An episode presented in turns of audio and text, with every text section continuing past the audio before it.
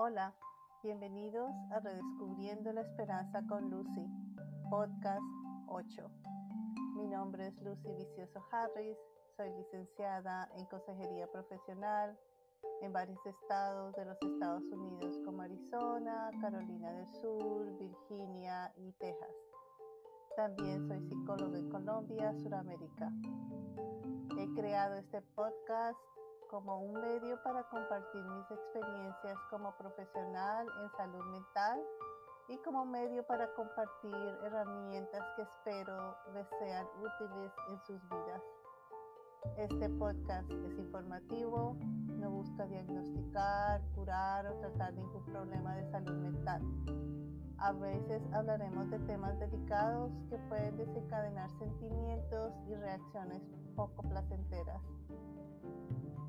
Si necesita ayuda inmediata, llame a los Estados Unidos al 988 o vaya al centro de urgencia más cercano en su ciudad, en su estado. Otra vez, bienvenidos a Redescubriendo la Esperanza con Lucy, podcast número 8.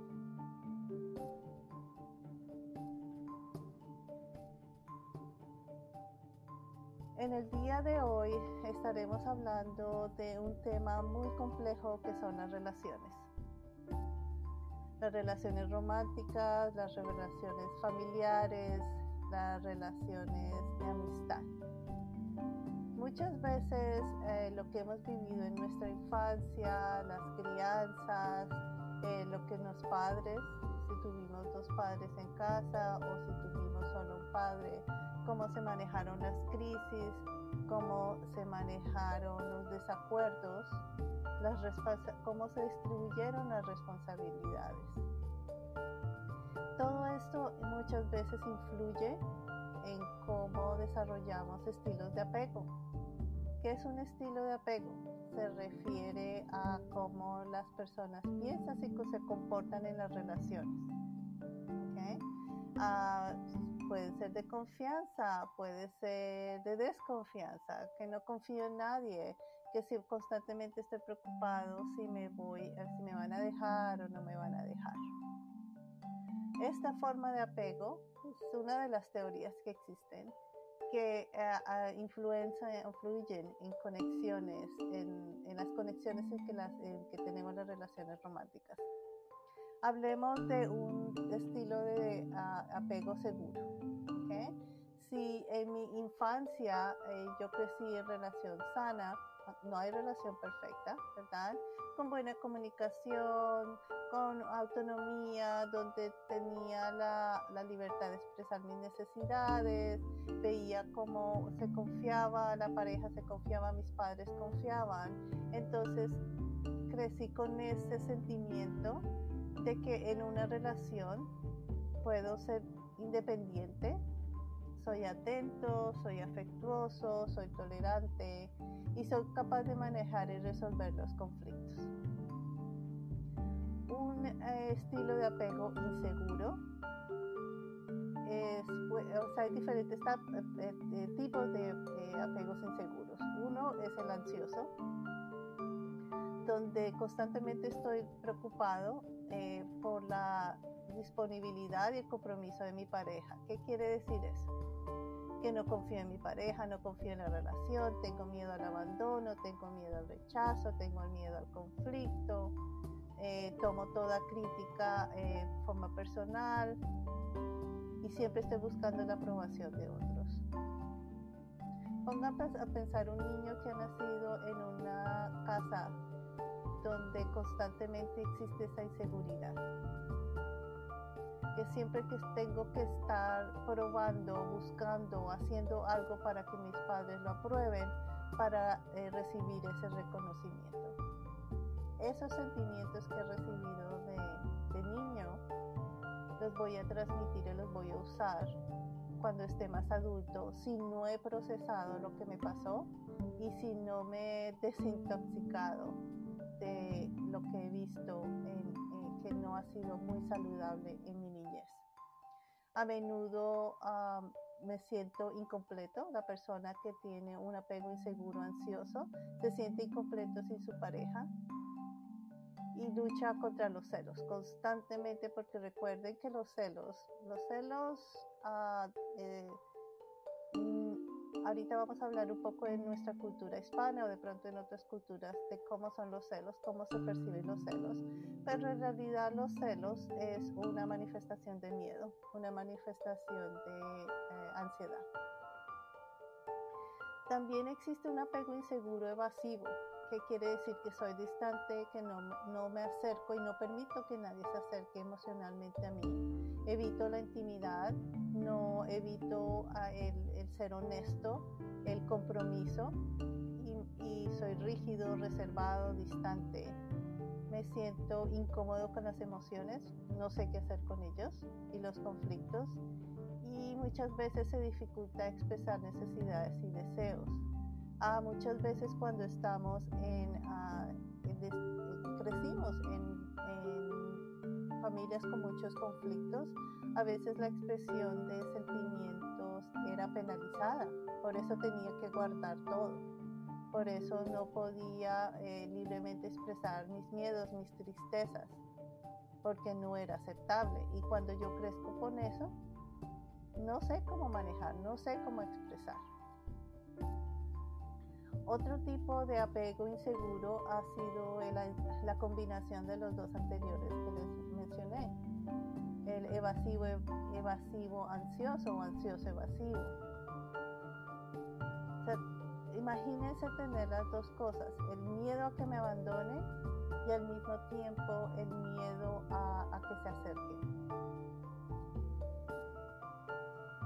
Es, simultánea, simultáneamente la persona está eh, deseosa de tener la intimidad, pero aleja a las personas.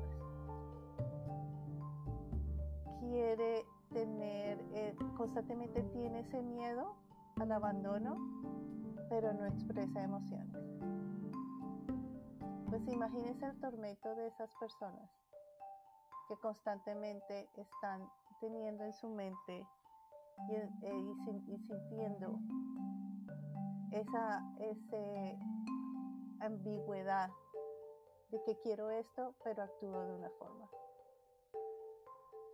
Las personas no son ah, solo un ah, estilo evasivo o estilo de apego. Puede haber eh, una combinación. Hay uno que es predominante y otro que puede ser secundario. Lo que más determina los estilos de apego son los eventos en la infancia, eh, mi crianza, lo que yo vi, mis creencias y comportamientos. Después de esta breve pausa, vamos a regresar a mirar qué es lo saludable y qué es lo no saludable. ¿Cómo sé yo si es amor, si es control o si es abuso?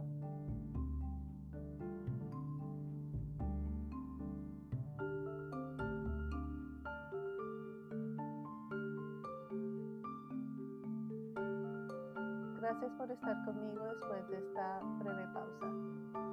Por un tiempo trabajé en un refugio uh, de, uh, para mujeres de, víctimas de violencia doméstica. También había hombres.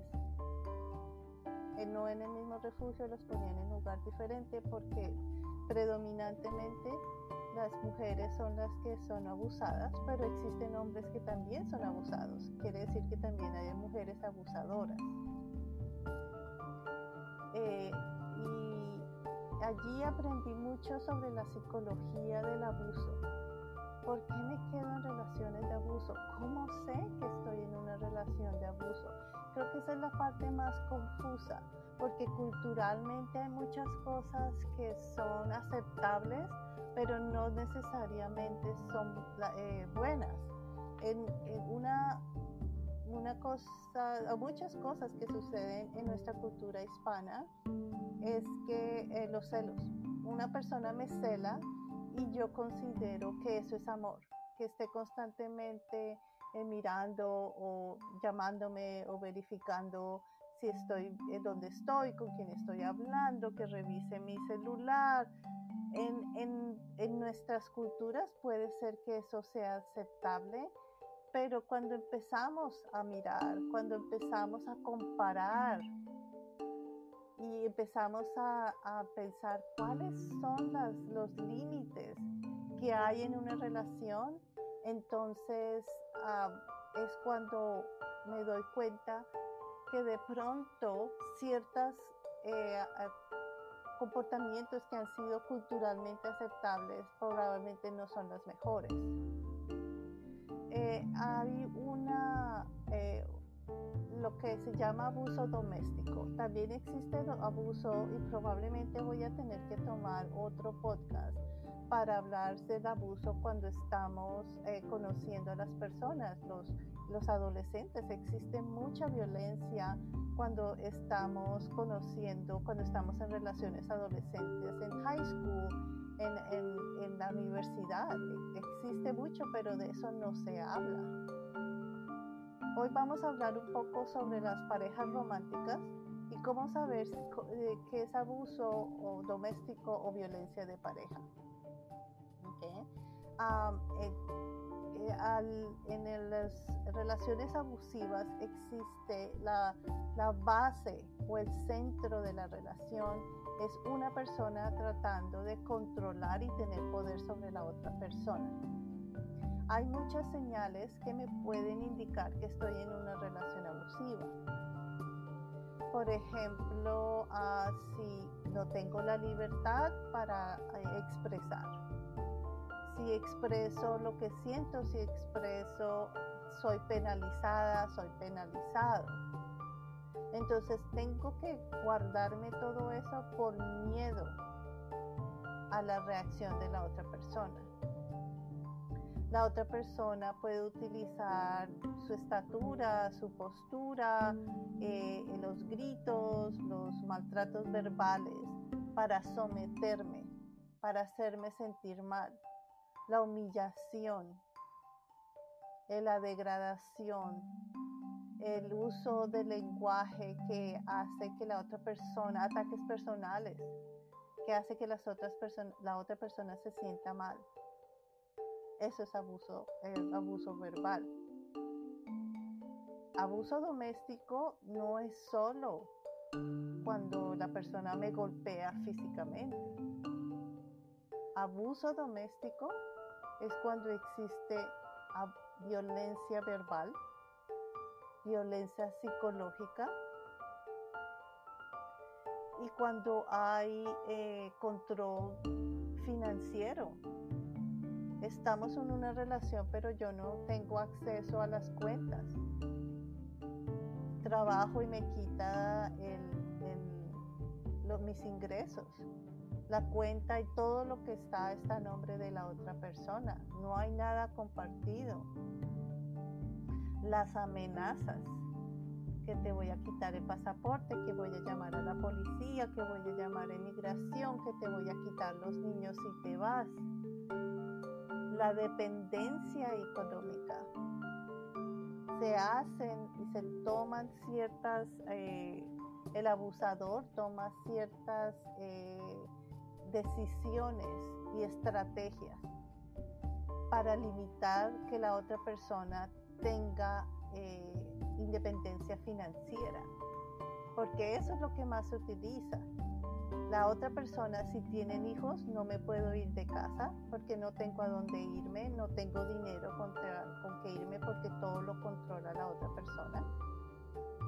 ¿Okay? No, eh, eh, tenía familiares, tenía amigos, pero de pronto me movió a otro estado, me movió lejos, me prohibió tener eh, relaciones con mi familia, hablar con mi familia, para que yo no tenga ningún tipo de apoyo. Por eso las personas, y eso fue una de las cosas que yo entendí más, por qué las personas siguen en relaciones de abuso algo que me llamó mucho la atención fue el comentario de una de las que estaban allí, que cuando llegó al refugio y dijo, de verdad que he caído, esto ha sido lo más bajo.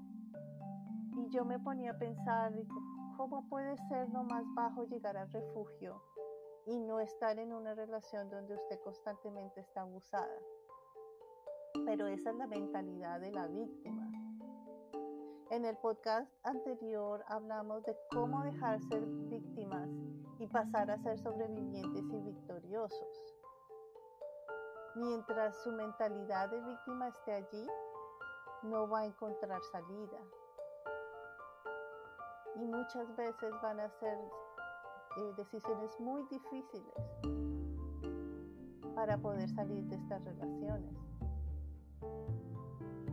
Muchas veces es cultural.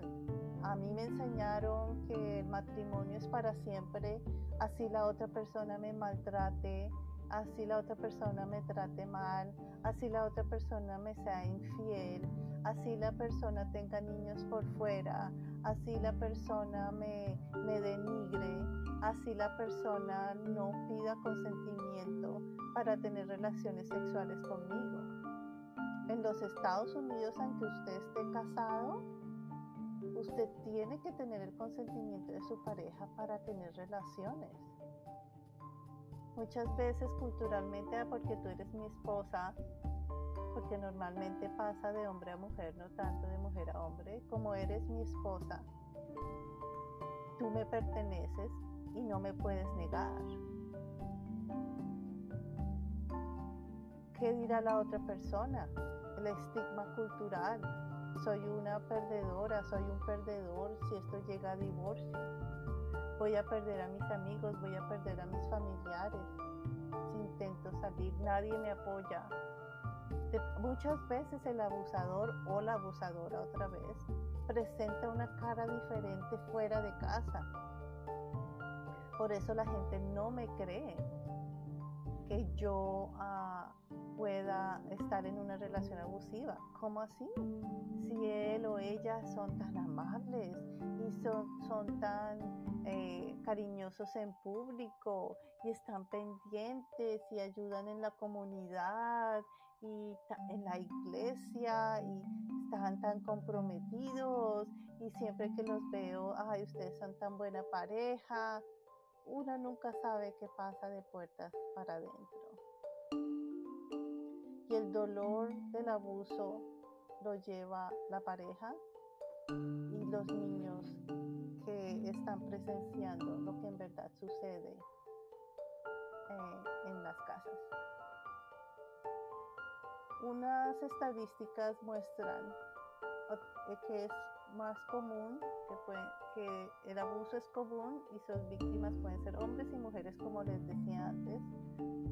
Aproximadamente una de cuatro eh, víctimas es mujer y una de cada siete es hombre y han, eh, reportado experiencia de violencia física por parte de su pareja íntima.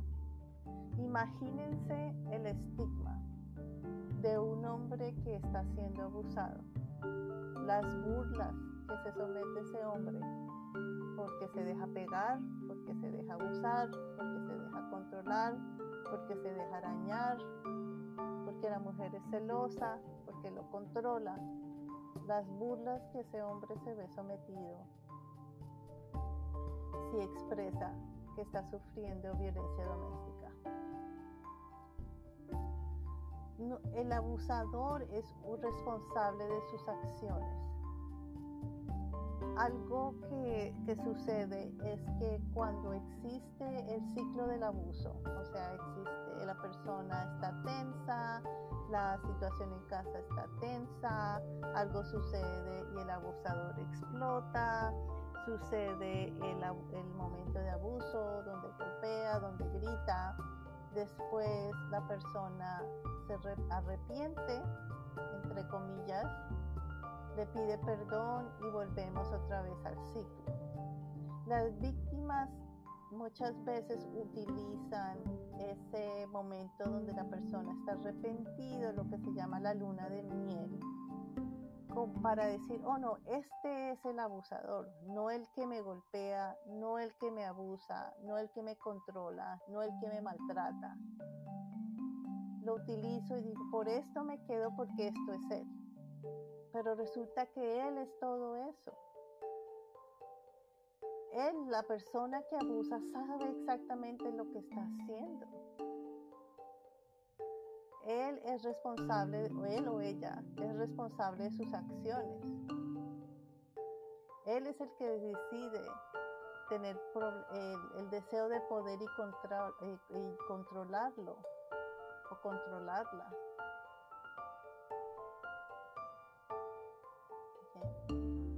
Y a pesar de lo que se cree, el abuso no solo no sucede en ciertos estatus económicos. Usted puede encontrar abuso en cualquier raza, en cualquier género, en cualquier situación económica, rico, pobre. Existe en todas las clases, razas y géneros. Desafortunadamente está en todas partes. Y otra vez por el estigma que se ha puesto. No se habla, no se comparte y muchos sufren en silencio el abuso de otras personas. Si usted está siendo abusado o abusada, hay eh, líneas nacionales contra la violencia en su país. Eh, en los Estados Unidos está un poco más protegido. Si usted llama a un número de esto, la policía puede llegar a su casa y escoltarlo hasta un refugio. En otros países de pronto no está tan protegido, pero se pueden hacer planes eh, de seguridad. Si usted está en una relación abusiva, mantenga todos sus documentos importantes en, su en un solo lugar, su pasaporte, su cédula, seguro social, eh, los eh, actas de nacimiento de los niños, su registro civil, todo papel que sea esencial, manténgalo en una bolsa en un lugar especial. Si es posible, eh, ahorre y guarde ese dinero en un lugar donde nadie lo sepa que si usted tiene que salir en un momento, usted agarra esa bolsa y se va. Nunca confronte al abusador cuando ese abusador está bajo la influencia de drogas o alcohol o alcohol. Trate de evitar confrontaciones.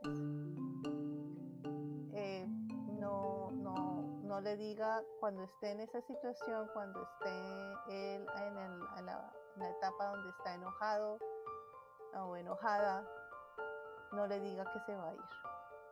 La mayoría de las personas, mujeres o hombres, han sido asesinadas por su pareja en situaciones de abuso doméstico es cuando existe una discusión y uno de los dos trata de irse. La víctima trata de irse. Dígale a sus hijos que no intervengan, porque van a salir heridos. Pero dele permiso a sus hijos que llamen a la policía, que llamen a, servicios de emergencia si se sienten en peligro, que se vayan donde los vecinos y llamen allí. Si tiene alguien de confianza, pídale a, esa persona que le guarde una bolsa con una muda de ropa para usted y para sus niños por una o dos semanas la bolsa de ropa tenga, perdón, la bolsa, sí, la bolsa de ropa tenga para, para una o dos semanas. Otra vez, que si usted tiene que irse, no esté preocupado porque ah, tiene que empacar, sino todo está listo.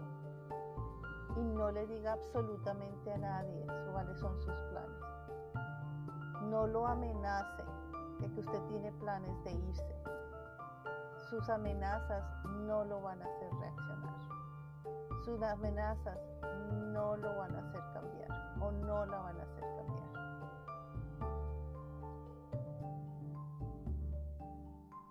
Usted no tiene por qué estar en una relación eh, de abuso, pero yo entiendo que en muchas circunstancias el abusador ha tomado estrategias donde los tiene a usted atrapada o atrapado.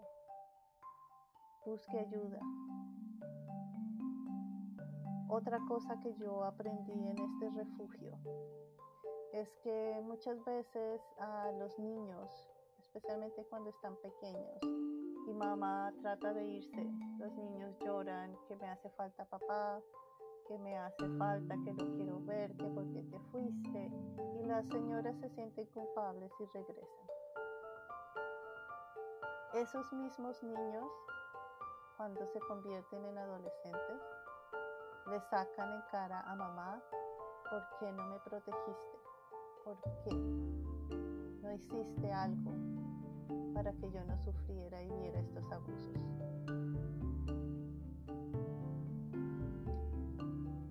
Si usted se siente incompleto por no tener a esa pareja junto a su lado, si usted no se siente como una persona completa sin tener una pareja a su lado, probablemente usted está eh, viviendo una dependencia.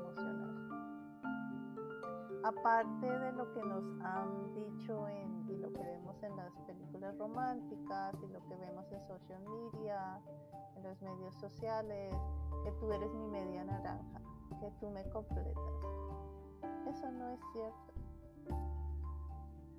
Para que haya una relación sana, tiene que haber dos personas completas, unidas, con los mismos objetivos, con los mismos valores, luchando por la misma causa. Si usted se siente como media persona, que necesita otra media persona, lo que usted está buscando es una dependencia emocional para que la hagan sentir completa o lo hagan sentir completo. Y lo único que usted va a lograr es decepción, porque no hay nadie perfecto. Nunca la otra persona va a ser lo suficiente para hacerla sentir completo o completa o usted nunca va a hacer nada para que la otra persona sea, se sienta completa o completo. Usted no es responsable por hacer a nadie feliz. La felicidad depende de nosotros mismos. Es rico estar con una persona que comparta nuestros valores, nuestros planes, nos apoye, pero también me dé la independencia de ser a mí mismo sin que la otra persona se sienta con miedo de abandono. ¿Cómo sabe usted que usted está en una relación sana? Usted se siente apreciada, usted se siente valorada, usted se siente respetada o respetado. Se siente cómodo como usted es. Usted no tiene que ser un camaleón para que la otra persona esté feliz, cambiando de colores según lo que la otra persona le pide. O estar caminando como en cáscaras de huevos, no hacer mucho ruido para que la otra persona se enoje. No, nada de eso. El compromiso. Se dedica, o sea, la relación necesita tiempo, se necesita energía, necesita dedicación. repito tantas veces y en, cuando hice, hice el podcast sobre objetivos y metas, comenzamos por cuáles son sus creencias, cuáles son sus valores, cómo resolvemos los conflictos juntos. Tomo responsabilidad por mis acciones y si tengo que pedir disculpas, las pido porque yo soy responsable de mis acciones, de lo que hago y que lo digo. Trabajamos en equipo para resolver los problemas. Nadie trate de imponer al otro. Soy escuchada, no necesariamente siempre tengo la razón o se va a hacer lo que se dice, lo que yo digo, pero por lo menos soy escuchada de cuáles son mis, mis ah, opiniones. No existe insultos, no existe, no existe ataques personales. No tengo que estar de acuerdo con lo que la otra persona siente o piensa, pero lo respeto. Soy honesto. Lo que yo siento y lo que yo digo representan lo que yo soy. Soy una persona genuina, pero me siento tan segura en esa relación para poder ser genuina. No estoy con miedo de que va a ser, ah, voy a ser castigada por expresar lo que soy tengo la libertad de tener mis propios objetivos. No todo tiene que ser en pareja. Yo recuerde que yo no, necesito dejar de ser individuo cuando estoy en pareja, porque yo no soy la mitad y usted me completa. Somos dos individuos trabajando juntos. Me siento seguro. Hay un equilibrio emocional. Un equilibrio también en cuánto tiempo pasamos juntos y cuánto tiempo tengo yo derecho para pasar con mis amigos o mis hobbies o lo que sea.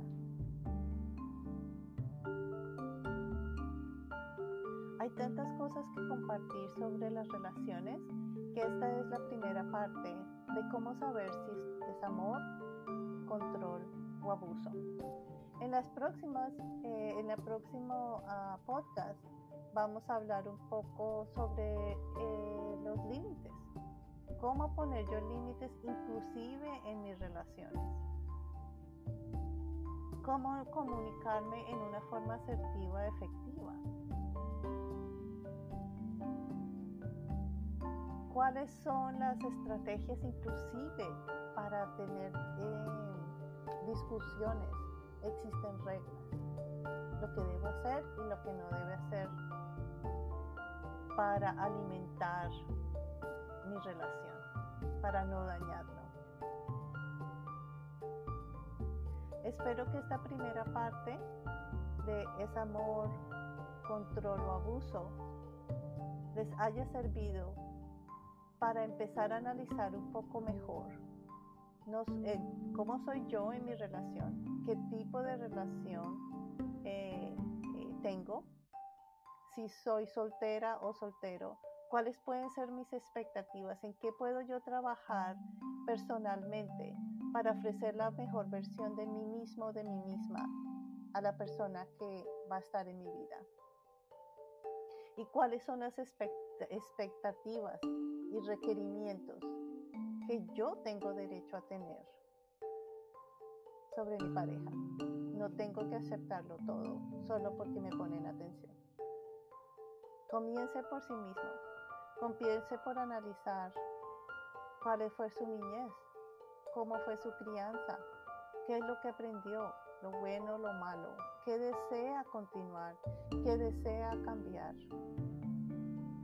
y en la próxima eh, semana vamos a hablar sobre los límites, cómo colocar límites y cómo mejorar la comunicación con nosotros, especialmente en nuestras relaciones. Que tengan eh, una feliz semana y nos vemos en la próxima en Redescubriendo la Esperanza con Lucy. Hasta luego.